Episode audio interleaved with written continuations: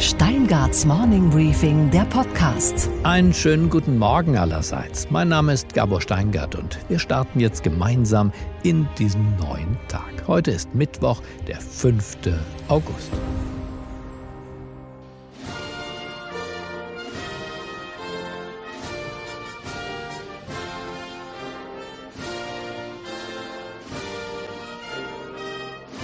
Ein ehemaliger König verlässt sein Land. Juan Carlos hat vor sechs Jahren schon abgedankt, also die Krone damals an den Nagel gehängt und jetzt hat er Spanien verlassen. Als seine früheren Untertanen davon erfahren, sitzt der Mann bereits im Flieger auf dem Weg in die Dominikanische Republik, um sich der heimischen Staatsanwaltschaft zu entziehen. Na klar, sie ermittelt wegen dubioser Geldgeschenke, die Juan Carlos vom saudischen Königshaus erhalten haben soll. Trotzdem, wir können unsere Hochachtung heute Morgen doch kaum verbergen. Der Adel, das muss man sagen, nötigt einem Respekt ab. Er zieht Konsequenzen daraus, wenn es mal nicht so läuft. Anders als Politiker, die uns an jedem Wahlabend immer neue Ausreden präsentieren, nie jedoch Konsequenzen. Liebe Freundinnen und Freunde, das ist kein guter Tag für die Sozialdemokratie in Nordrhein-Westfalen. Ja, aber so ist es. Wir gewinnen gemeinsam, wir verlieren gemeinsam. Wir müssen sagen, dass es für die CDU eine herbe Niederlage war. Dann doch statt der ständigen Ausflucht lieber die anständige, die richtige, die ehrliche Flucht. So wie bei den britischen Royals, wo Herzogin Meghan und Prinz Harry aus dem Muff des Buckingham Palace erst nach Kanada und dann nach LA flüchteten. I tried to warn you as much as possible, mm. but I think both of us were totally surprised by the, the reaction. We were we were totally un unprepared for, for what happened after that. The scrutiny. Well, all sorts.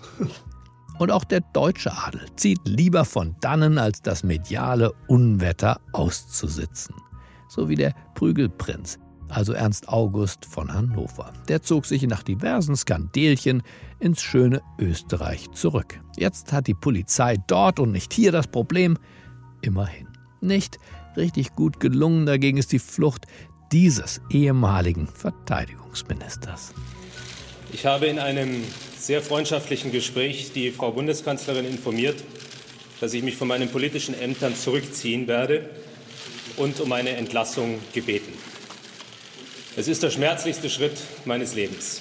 Karl Theodor zu Gutenberg ging nach New York, aber so ganz weg war er nie. Juan Carlos wird es konsequenter machen als zu Gutenberg, also das Wegbleiben. Dafür sorgt schon die spanische Staatsanwaltschaft.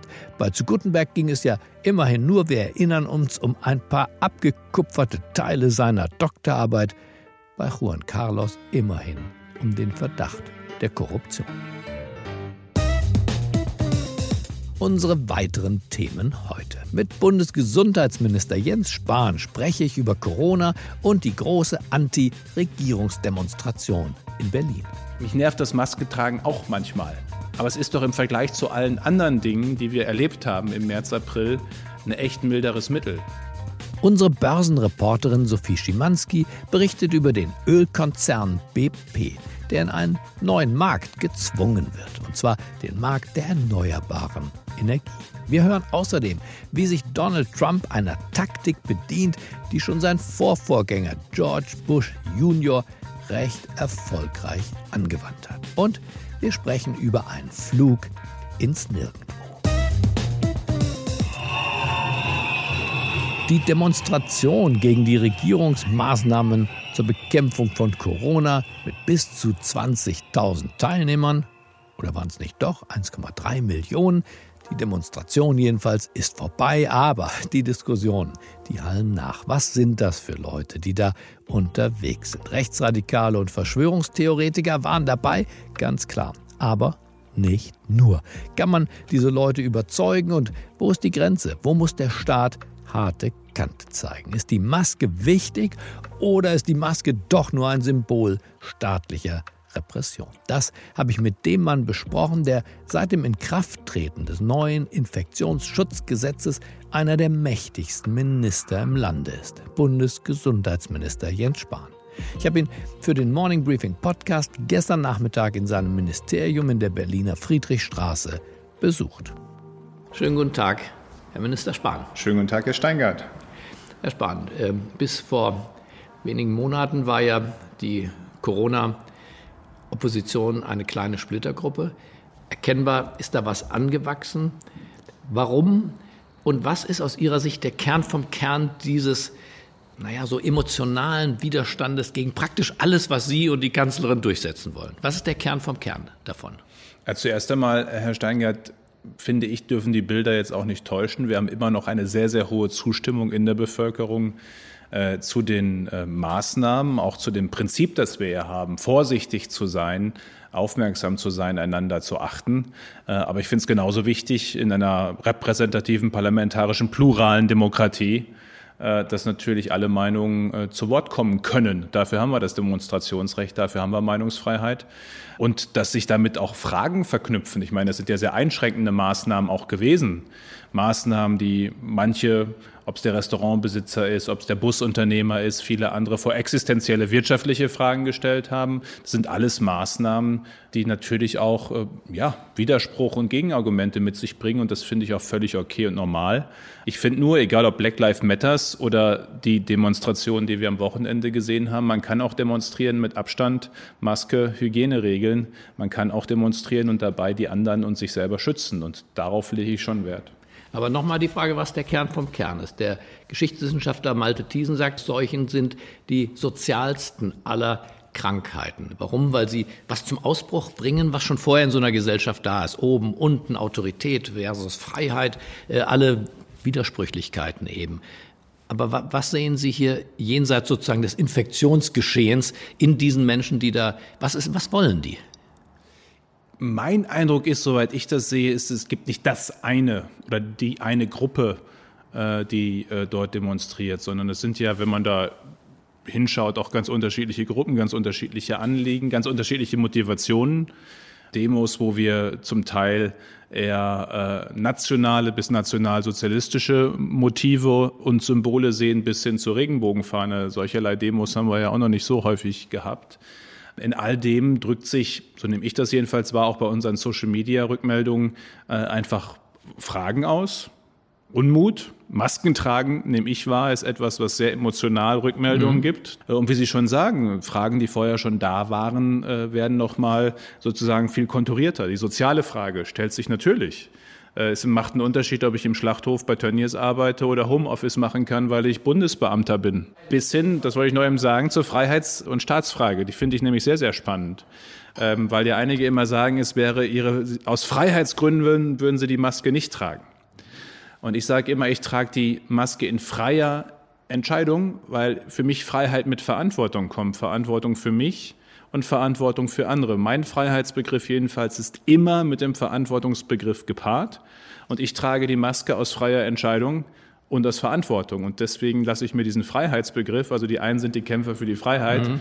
äh, und die anderen äh, nicht, den lasse ich mir nicht einfach so sozusagen von einer Seite als Monopol äh, dann nehmen. Na gut, das Neue mit der Maske ist natürlich, dass der Staat hier Kleidervorschriften macht. Das kennen wir bislang seit 45 nicht, äh, dass im öffentlichen Raum, in Geschäften, wie auch immer, äh, man dazu gezwungen wird, die Maske zu tragen. Daran stören sich ja viele. Dass das eine von vielen als repressiv empfundenen Maßnahmen ist, die in Freiheitsrechte womöglich eingreifen. Ja, Freiheit kommt ja nie unendlich und ohne die Freiheit der anderen. Und hier geht es ja darum, die anderen im Geschäft, in der U-Bahn, ähm, in der Gastronomie, äh, deren Freiheit zu schützen, nämlich deren körperliche Unversehrtheit. Also die Frage, ob jemand äh, krank wird, infiziert wird und möglicherweise dann auch einen schweren Verlauf hat, hat ja auch was mit Freiheit und Nicht-Freiheit zu tun. Äh, und deswegen ist das am Ende, Freiheit ist aus meiner Sicht nie absolut, eben die Abwägungsfrage. Wo ist meine Freiheit und wo beginnt die der anderen? Und das muss jeden Tag neu verhandelt werden. Und das wird am Ende eben auch das drückt sich dann in politischen Entscheidungen aus, eben, eben auch in politischen Prozessen verhandelt und zu Entscheidungen geführt. Und hier war die Entscheidung, um die Freiheit der anderen zu schützen, gibt es an bestimmten Stellen Masken. Aber das ersetzt alles eins nicht. Das funktioniert nur und es funktioniert vor allem auf Dauer nur, wenn es grundsätzlich eine hohe Akzeptanz gibt und hat. Das hat es bis heute, äh, aber die ist nicht selbstverständlich. Und sie bröckelt. Äh, und ja, das, ich meine, das ist ja auch etwas, was jetzt nicht ganz unerwartet ist, dass natürlich das ist ja so das Präventionsparadox. Ne? Mit der guten Lage stellt sich natürlich immer mehr die Frage, müssen wir das eigentlich noch so weitermachen? Das aber ist Voraussetzung der guten Lage war und ist, dass wir es weitermachen, Abstand, Hygiene, Alltagsmaske, muss man immer wieder neu erklären. Aber zu den Paradoxien gehört ja schon auch, dass all diese Regeln, Abstand, äh, Maske und das Händewaschen, ähm, gelten einerseits und gleichzeitig gerade in staatlichen Verkehrsträgern, Bahn, Lufthansa, kann man es wirklich mit Händen greifen. Jetzt haben Sie die Lufthansa schon zu den staatlichen Verkehrsträgern Ja, würde ich sagen. Die Lufthansa ist doch äh, mit äh, einer Summe von 9 Milliarden bei einem Börsenwert von 4 Milliarden quasi reverstaatlicht worden. Dort kann man die Erfahrung hautnah machen, dass beim Einsteigen die Abstandsregel gilt, beim Check-in gilt die Abstandsregel und im Flieger ist man auf engstem Körperkontakt wieder eigentlich wie vorher. Bei EasyJet und anderen nehme ich an, ist das genauso. Ist das ein Fehler, diese Paradoxien so zuzulassen? Ist das nicht inkonsequent und gibt das nicht Nahrung? All denen, die sagen, pass auf, da wo es den Herren recht ist, nämlich bei den Verkehrsträgern, für die sie zuständig ist, dann machen sie andere Regeln. Wichtig ist, es zu erklären, warum. Ja, warum? Warum das gehen kann. Äh, nämlich im Flieger eben zum Beispiel, weil die Luftsysteme in den Flugzeugen von oben nach unten die Luft auch im Fluss habend äh, und mit einem sehr hohen Umtausch und auch Austausch vor allem von Luft und mit HEPA-Filtern. Das sind so die sogenannten äh, Höchstsicherheitsfilter, die eben auch Viren rausfiltern. Im Flieger selbst mit Maske und diesem Belüftungssystem die Sicherheit wahrscheinlich so groß ist wie an wenigen anderen Stellen. Das in der Bahn funktioniert ja die Klimaanlage schon in normalen Situationen kaum.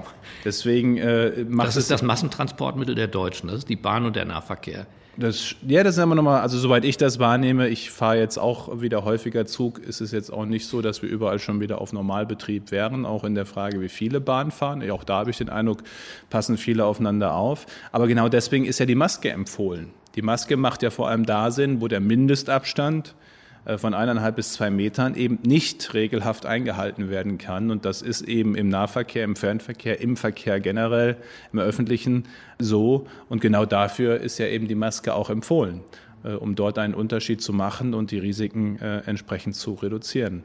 Also am Ende ist jede Entscheidung, gilt aber übrigens jenseits von Corona für alles, was wir jeden Tag tun, eine Abwägung. Natürlich von Risiken und Möglichkeiten und von Freiheit. Und natürlich ist es im Zweifel das Allersicherste, überhaupt keine Bahn mehr fahren zu lassen und keinen Flieger abheben zu lassen. Aber das wäre auch eine massive Einschränkung von Mobilität und von Freiheit.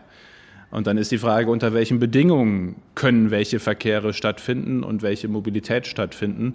Äh, und da immer wieder auch auf das Sicherheitsprinzip zu setzen, deswegen Maske tragen, gleichzeitig aber auch auf das Prinzip, es überhaupt zu ermöglichen.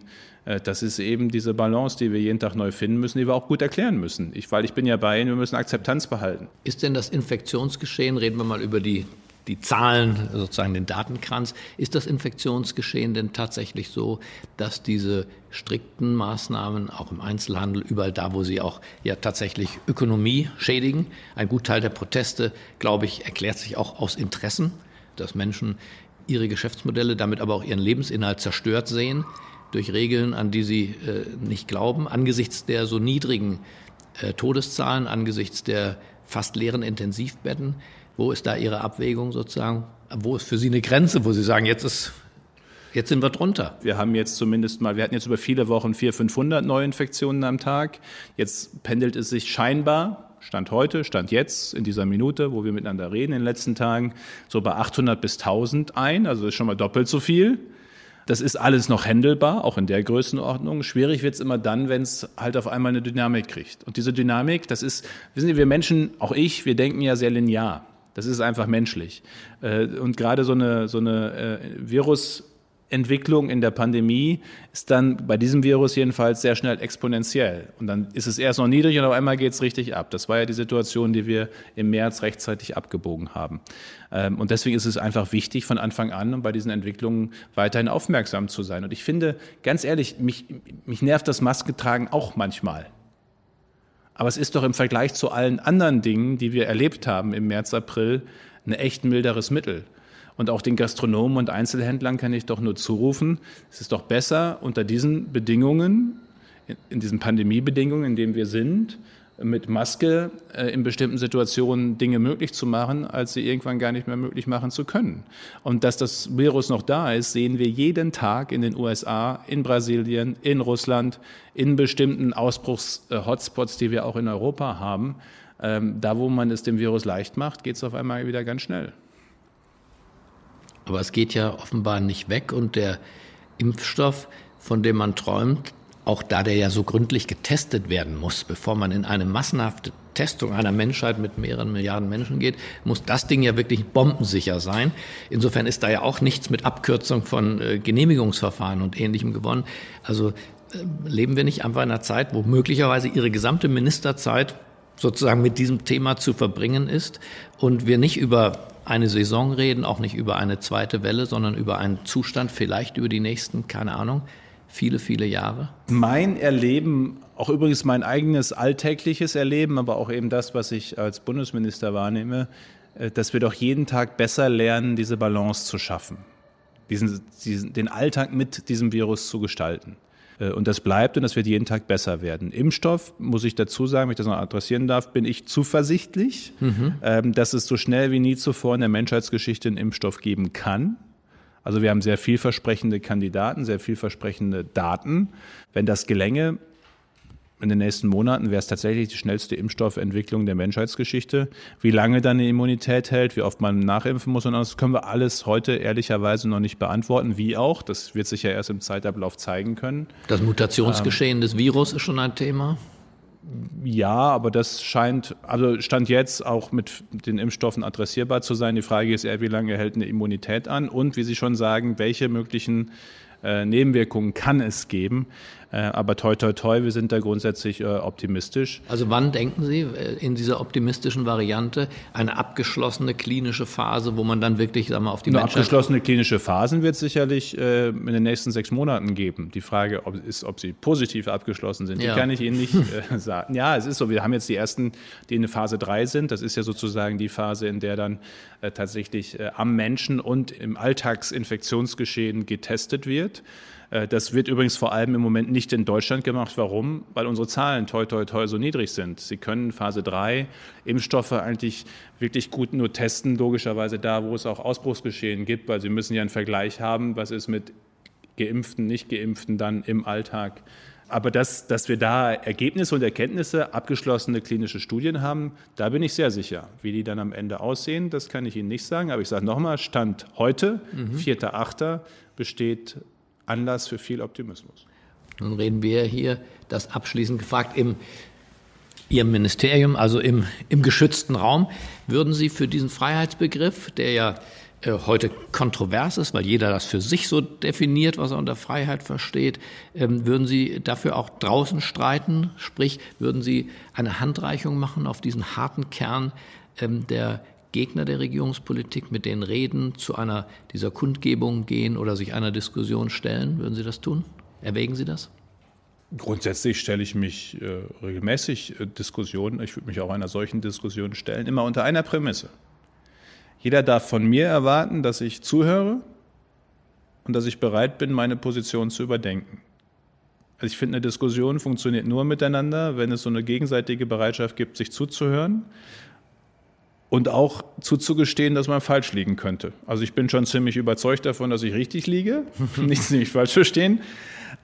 Aber ich habe auch oft genug die Erfahrung gemacht, es gibt schon auch gute Argumente gegen meine Position. Und manchmal, vielleicht manchmal auch erst zwei Tage später, wenn ich nochmal ein bisschen drüber nachgedacht habe, äh, aber dann nehme ich doch viel auch mit aus jeder Diskussion. Ich erwarte einfach, dass wenn wir uns einlassen, wenn ich mich einlasse, wenn andere sich auf mich einlassen, einfach gegenseitige Erwartungen, dass da eine Bereitschaft ist. Äh, und wenn die gegeben ist, bin ich zu fast jeder Debatte bereit. Äh, Bislang haben Sie es nicht gemacht und Fakt ist Ich ja, habe schon viele Debatten, doch. Also aber nicht mit dem harten Kern derer, die da, guck mal, wir na, beide... Ja, wenn wir Social-Media-Diskussionen, das ist ja, das eine ist ja auf dem, auf dem, auf dem Brandenburger Tor, ja. vom Brandenburger Tor oder sonst wo zu stehen, das andere ist ja hm. äh, auch in, in Online-Formaten oder woanders oder auch, auch, auch in Präsenz, nach und nach beginnen ja jetzt auch wieder Präsenzveranstaltungen mit Abstand und, und geringerer Teilnehmerzahl. Da habe ich jetzt überhaupt gar kein Problem mit. Äh, und das wird sich sicherlich auch an einer anderen Gelegenheit äh, ergeben. Äh, was ich nur wichtig finde, ist, dann auch jeweils die Rollen sozusagen zu sehen. Ich sage immer, derjenige, der Lungenarzt, der gerade möglicherweise fünf, zehn Patienten zum Teil hat sterben sehen, zum Teil hat mühsam vom Sterben gerettet am Beatmungsgerät, wird möglicherweise eine andere Einschätzung haben aus seinem Erleben als der Busunternehmer, der gerade vor der Pleite stand oder steht. Aber das ist wenn ja jeder von den beiden, wenn ich das so eben den Gedanken, wenn jeder von den beiden in seine Echokammer kommt, Aber das ist ja gerade der Fall. genau, und das ist, die, das ist auch das, was mich besorgt. Und letztlich ist das der Fall. Guck mal, wir beide sprechen und diskutieren, aber letztlich, ich sag mal, ich nehme die Argumente, trage hier artig vor, ohne sie mir zu eigen zu machen. Und auch bei Frau Illner und Anne Will begegnen wir beide ja diesen harten Kern der Gegner nicht. Äh, Im Moment ist da eine Mauer. Ich glaube auf beiden Seiten natürlich. Auch dort, man hat nicht das Gefühl, dass man dort gerne gewesen wäre am 17. Juni, am Sonntag. Da, wo Ja, die Frage, ist ja, so mutig die Frage war. ist ja, Herr Steingart, können Sie ja mal überlegen, wenn Sie da ein gutes Format finden, mal mit. Dann ich, also ich bin dabei. Über, Überlegen, überlegen, was man da äh, tun kann, ohne sozusagen in der Tat eigene Identität äh, zu verraten, äh, ohne sich anzuschreien und trotzdem diese Starrheit der Fronten aufzuweichen. Ja, aber ich finde übrigens auch, das habe ich auch schon bei mancher anderer Demo gesagt, zu meinem Freiheitsbegriff und Verantwortungsbegriff gehört halt auch immer mal zu schauen, so links und rechts, mit wem demonstriere ich hier eigentlich gerade. Und, und jeder kann ja auch seine eigene Demo hier anmelden, ist auch okay. Aber ich meine jetzt gar nicht die von letzten Wochenende, aber bei manchen Demos so der letzten Monate habe ich mich echt so gefragt, also ja, Freiheit und wir sind alle Bürger und alles richtig. Aber dann gehört für mich dazu, zu wissen, mit wem man da gerade so läuft und für sich zu überlegen, ob man mit dem oder denjenigen hier eigentlich gerade laufen will. Äh, So viel verlange ich dann doch schon voneinander und die Frage habe ich dann auch immer jeweils zurück. Dann bedanke ich mich für das Gespräch, das ja vielleicht der Beginn eines Dialogs ist. Vielen Dank, Herr Spahn. Meine Kollegin Chelsea Speaker ist jetzt hier bei mir. Einen wunderschönen guten Morgen, Chelsea. Guten Morgen, Gabor. Du veröffentlichst ja heute eine neue Ausgabe deines Podcastes The Americans. Diese Woche hast du einen früheren US-Top-Diplomaten als Gast, Daniel Hamilton. Der nämlich ist ein gefragter Experte für die transatlantischen Beziehungen. Er hat im amerikanischen Außenministerium gearbeitet. Unter anderem war er Berater des damaligen US-Botschafters in Deutschland, Richard Holbrooke. Für seine Bemühungen um die deutsch-amerikanischen Beziehungen hat Hamilton sogar das Bundesverdienstkreuz bekommen. Heute ist er Professor für internationale Beziehungen an der Johns Hopkins Universität. Mich interessiert jetzt, Chelsea, wie schaut dieser Mann auf die transatlantischen Beziehungen und ihren momentanen Zustand? Hamilton ist fest überzeugt davon, dass die Beziehungen ganz anders aussehen werden als in den letzten 70 Jahren. Spätestens mit der Präsidentschaftswahl im November beginnt ein neues Kapitel, sagt er.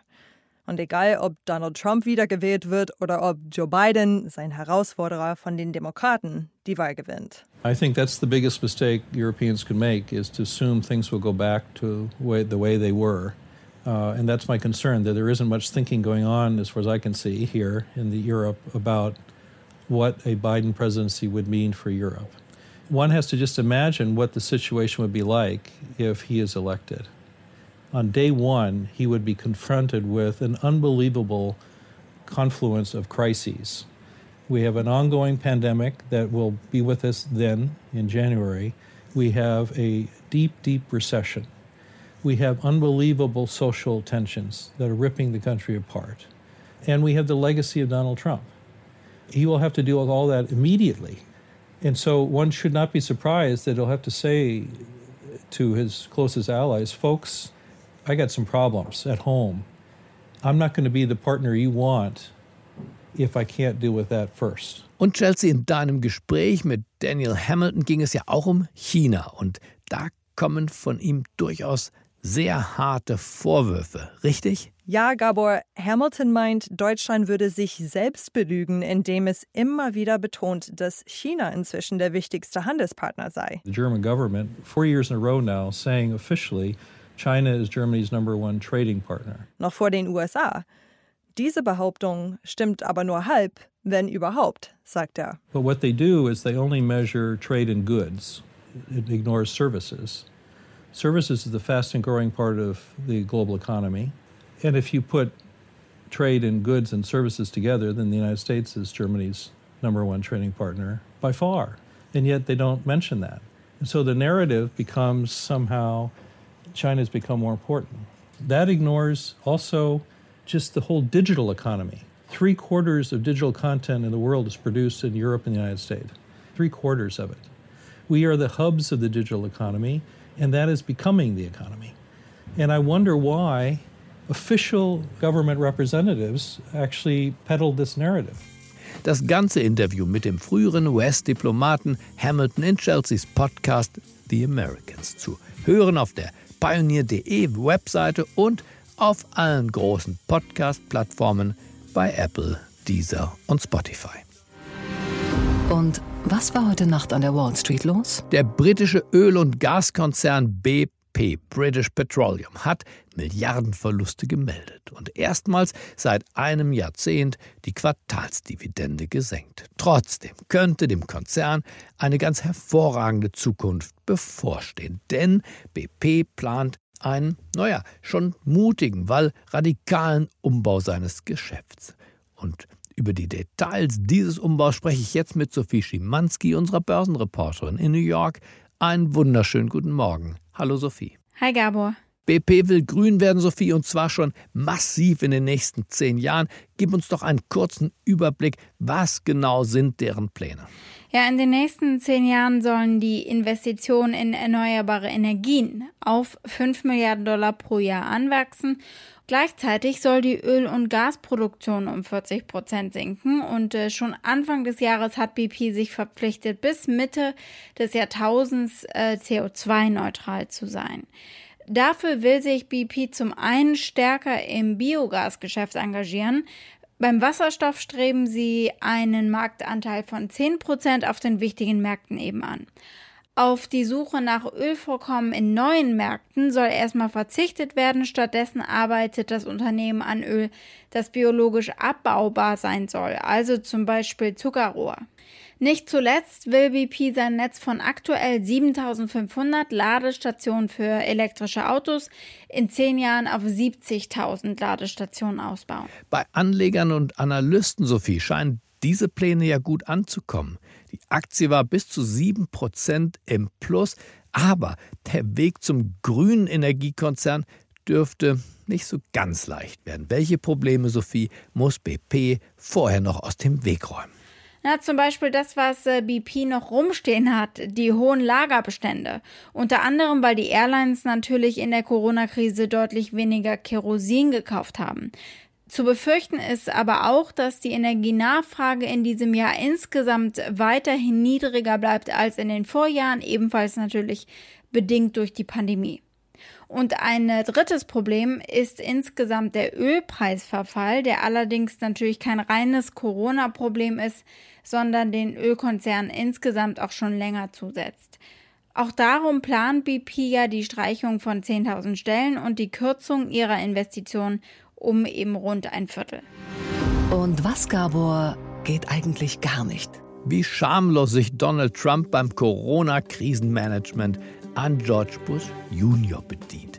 Um nicht zu sagen, bei ihm abkupfert. Wir erinnern uns, wie Bush vor Soldaten auf einem Flugzeugträger, es war im Mai 2003, den Irakkrieg kurzerhand und zwar kurzerhand nach dessen Beginn für beendet erklärte.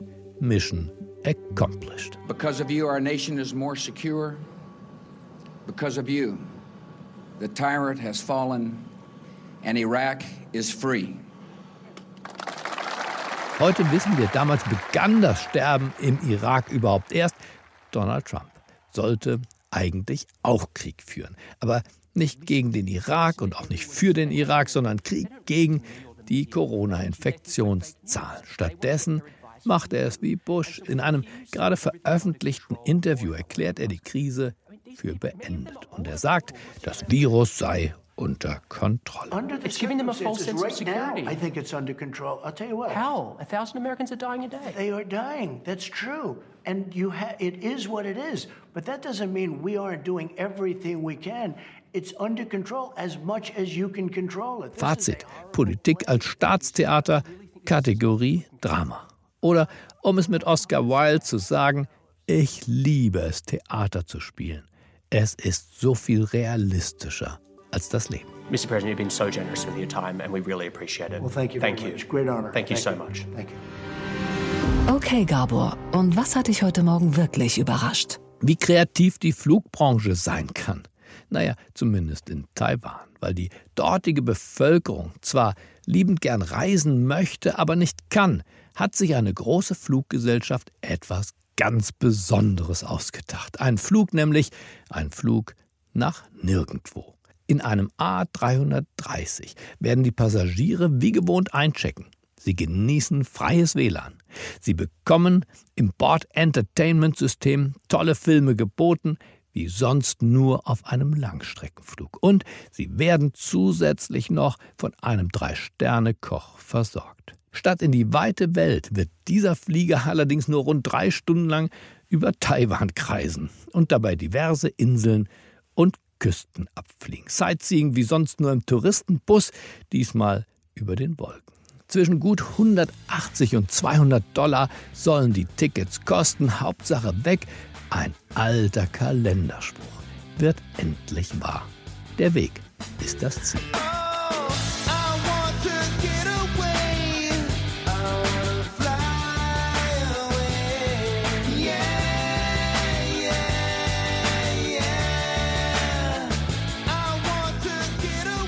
Ich wünsche Ihnen einen unbeschwerten Start in diesen neuen Tag. Bleiben Sie mir gewogen. Es grüßt Sie auf das Herzlichste, Ihr Gabor Steingart.